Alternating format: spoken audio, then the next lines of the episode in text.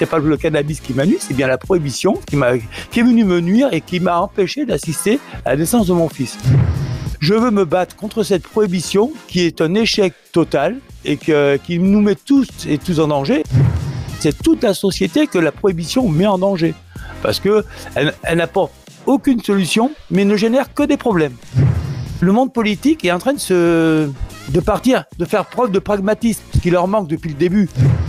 On veut cacher l'échec de la prohibition en montrant, en acculant le, consommateur de, cannabis. Alors que les criminels, c'est pas quand même le consommateur de cannabis, c'est tous ces, politi ces politiciens qui soutiennent bec et ongle la prohibition, qui est un échec.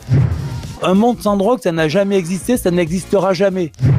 Aujourd'hui, il y, y a quand même bien plus d'accidents à cause de l'alcool que le cannabis, et on ne parle que du cannabis. Le 18 juin, on a besoin de toutes ces personnes qui peuvent nous aider, que ce soit le monde du CBD, ça peut être des médecins, des politiciens. Venez, on va en discuter. C'est complètement irresponsable de savoir qu'une drogue qui est consommée par une majorité de jeunes ne subit aucun contrôle sanitaire, n'a aucune éducation d'usage, aucune traçabilité pour savoir ce que consomment les jeunes, alors qu'on sait qu'ils la consomment. Ils n'ont pas les compétences, on voit bien les discours qui nous sortent. Le savoir, ils ne l'ont pas. Mais le savoir, il faut qu'ils viennent le chercher auprès de nous. Parlons Cana, le podcast des acteurs du cannabis légal vous donne rendez-vous bientôt avec un nouvel invité.